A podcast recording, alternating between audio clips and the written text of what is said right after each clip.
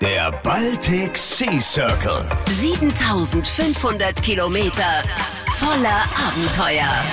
Hallo und herzlich willkommen zu der ersten Ausgabe des Podcasts der Hamburger Löschzug. Mein Name ist Serda und Fahrer Nummer 1 und Teamkollege Henry ist mir via Satellitentelefon ins Studio geschaltet. Grüß dich, Henry.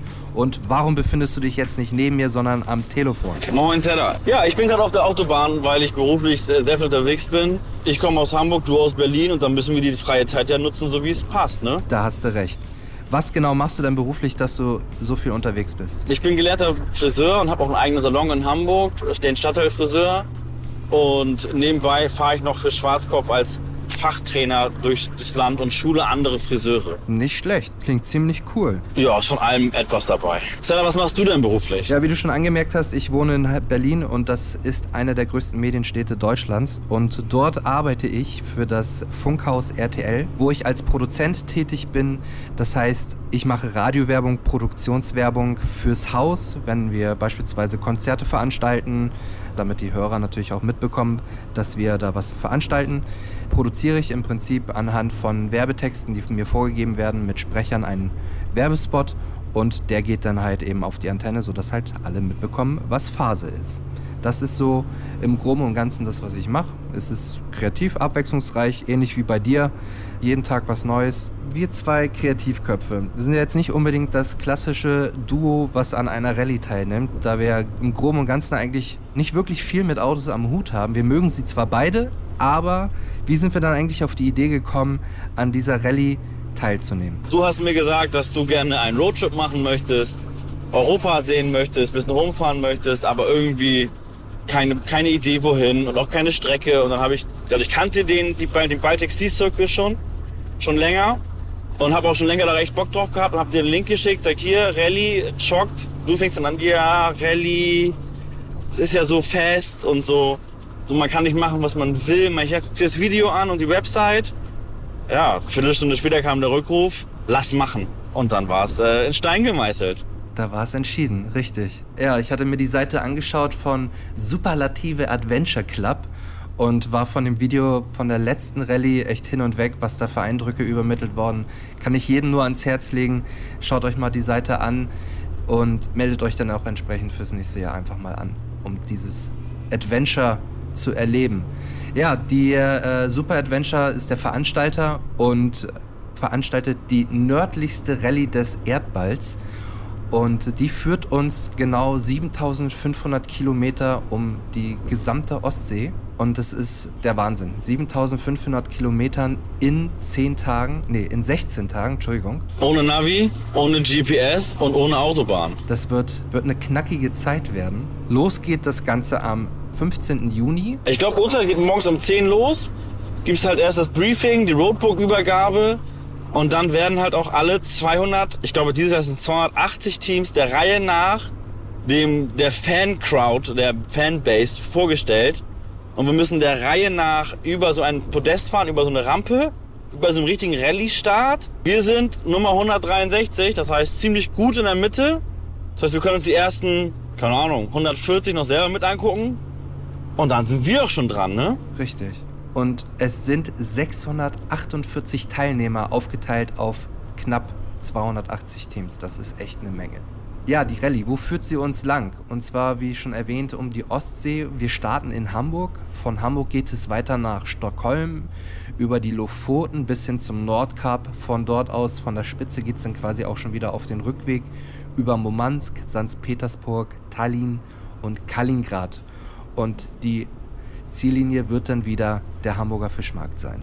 Henry, 7500 Kilometer, die fahren wir ja nicht nur aus Jux und Dollerei und weil wir Spaß dran haben, das sicherlich auch, aber das Ganze hat ja auch noch einen schönen positiven Nebeneffekt und zwar hat der Veranstalter eine tolle Auflage ins Leben gerufen und zwar, dass die 7500 Kilometer an einen guten Zweck gebunden sind. Das heißt, wir sammeln Spenden. Wie viel haben wir da schon zusammen? Wir haben 785 Euro zusammen. Wir müssen, wie jedes andere Team auch, eine Spendensumme von 750 Euro sammeln und die einem gemeinnützigen Verein zukommen lassen und auch mit der Spendenquittung das belegen, dass wir das gemacht haben. Das ist halt eine Auflage, sonst dürfen wir nicht daran teilnehmen. Wir haben uns ausgesucht, dass wir an Sea Shepherd spenden, weil, naja, die Rallye ist halt eine sehr krasse und, und radikale Sache, wo man schon mal sehr viel Spaß haben kann. Aber ich glaube, das ist auch echt anstrengend. Und da dachte ich dann, dass wir die Rallye, dass wir den, den Spenden, unser Spendenziel das gleiche auswählen und haben wir uns Sea Shepherd ausgewählt. Aber ich glaube, zu Sea Shepherd kannst du noch ein bisschen was erzählen. Sea Shepherd Deutschland gibt es seit 2010. Allerdings ist der Verein Sea Shepherd 1977 gegründet worden und zwar von Captain Paul Watson. Mittlerweile ist Sea Shepherd tatsächlich in über 20 Ländern vertreten und setzt sich dafür ziemlich stark und radikal ein, um die marine Tierwelt zu schützen und den Lebensraum zu erhalten, so dass im besten Fall die Tötung von Meerestieren komplett beendet wird. Auf der Seite selbst von Sea Shepherd könnt ihr euch natürlich noch jede Menge Infos zu dem Verein holen, wie man auch selbst Mitglied werden kann, was man vielleicht auch selbst beitragen kann, um die zu unterstützen, unabhängig davon halt natürlich Gelder zu spenden.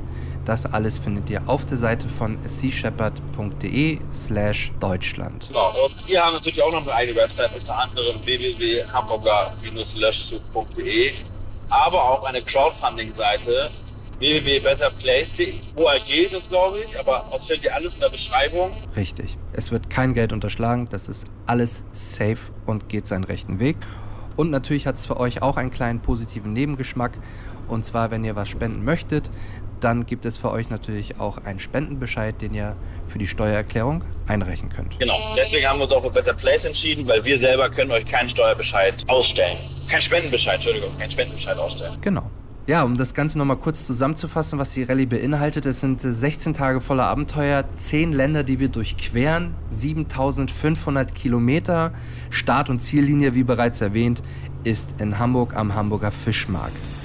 Die nächste Etappe. Die 7500 Kilometer laufen wir ja nicht zu Fuß ab, sondern legen diese mit einem Auto zurück. Wie bist du denn an die Suche herangetreten? Naja, also als Vorgabe von, den, von der letzten Rallye noch und von dieser auch gab es halt ein Alterslimit. Also das Auto muss älter als 20 sein und jetzt nicht mehr vorhanden, die, die Regelung, nicht teurer als zweieinhalbtausend. Sonst hätte man, ähm, wäre die Spendensumme erhöht worden. Das heißt, wir haben überlegt, okay, zweieinhalbtausend, 20 Jahre, was kann man da so machen zum drin Schlafen, zum, zum, zum Fahren, alles so. Naja, und als dann klar wurde, dass ähm, diese, diese, diese zweieinhalbtausend gekippt sind, dann war mir irgendwie klar, okay, mein bis dahin noch geliebter Wohnwagen, ah, fast 30 Jahre alt, eigentlich schon scheintot, aber ging noch. Den könnte ich ja auch eigentlich verticken und mir dann einen Bus kaufen und den selber ausbauen, was irgendwie schon immer so der Plan von mir war, so ein bisschen. Und dann ging's los. Was für einen Bus nimmt man? Welchen Bus nimmt man? Wie groß soll er sein? Und am Ende war mir eigentlich klar, T3, T4, way too teuer, ey, übertrieben teuer. Das ist ja, sind jenseits von Gut und Böse. Transit, interessant. Und dann gab's halt noch den Vorgänger vom Sprinter, den Mercedes T1 oder auch für alle anderen als 603 bekannt oder den 310er. Der Opa vom, vom modernen Sprinter. Und ähm, die ganzen freiwilligen Feuerwehren in Deutschland sortieren den gerade aus und verkaufen den mit einer Kilometerlaufleistung, das glaubt einem keinen. 20.000 Kilometer, 30.000 Kilometer. In einem sehr guten Zustand, immer Garage, immer alles. Also war mir klar, es muss so einer werden. Oh, dann sind wir los, ne? Mobile macht's möglich, das World Wide Web. Internet voll und ganz, alles durchgeguckt, ein paar Autos angeguckt. Ich war einmal in Berlin bei dir, mein Eindruck, der nichts war und hier und da und viel telefoniert, viel gemacht, viel getan. Ja. Und dann gab's aber einen Händler, Augsburg-Ulm die Ecke. Der hatte meiner Meinung nach immer die hübschesten und besten Autos. Und mit dem hatte ich dann irgendwann den Deal, dass wenn er das nächste Auto reinkriegt, ich Warteliste 1 bin und dass er mich anruft. Und das hat er getan. Ungesehen Kaufvertrag unterschrieben, Anzahlung gemacht, Wahnsinn. Kurzzeit Überführungskennzeichen geholt und auf Montagmorgens um vier in den Zug gestiegen bis nach Ichenhausen im wunderschönen Freistaat Bayern. Auto gekauft und die 780, 750 Kilometer wieder zurückgefahren. Ja, und dann war King Louis in Hamburg. So heißt der Louis, ja? Ja, König Ludwig. König Ludwig. König Ludwig für Freunde King Louis. Also das ist, äh, muss man differenzieren, ne?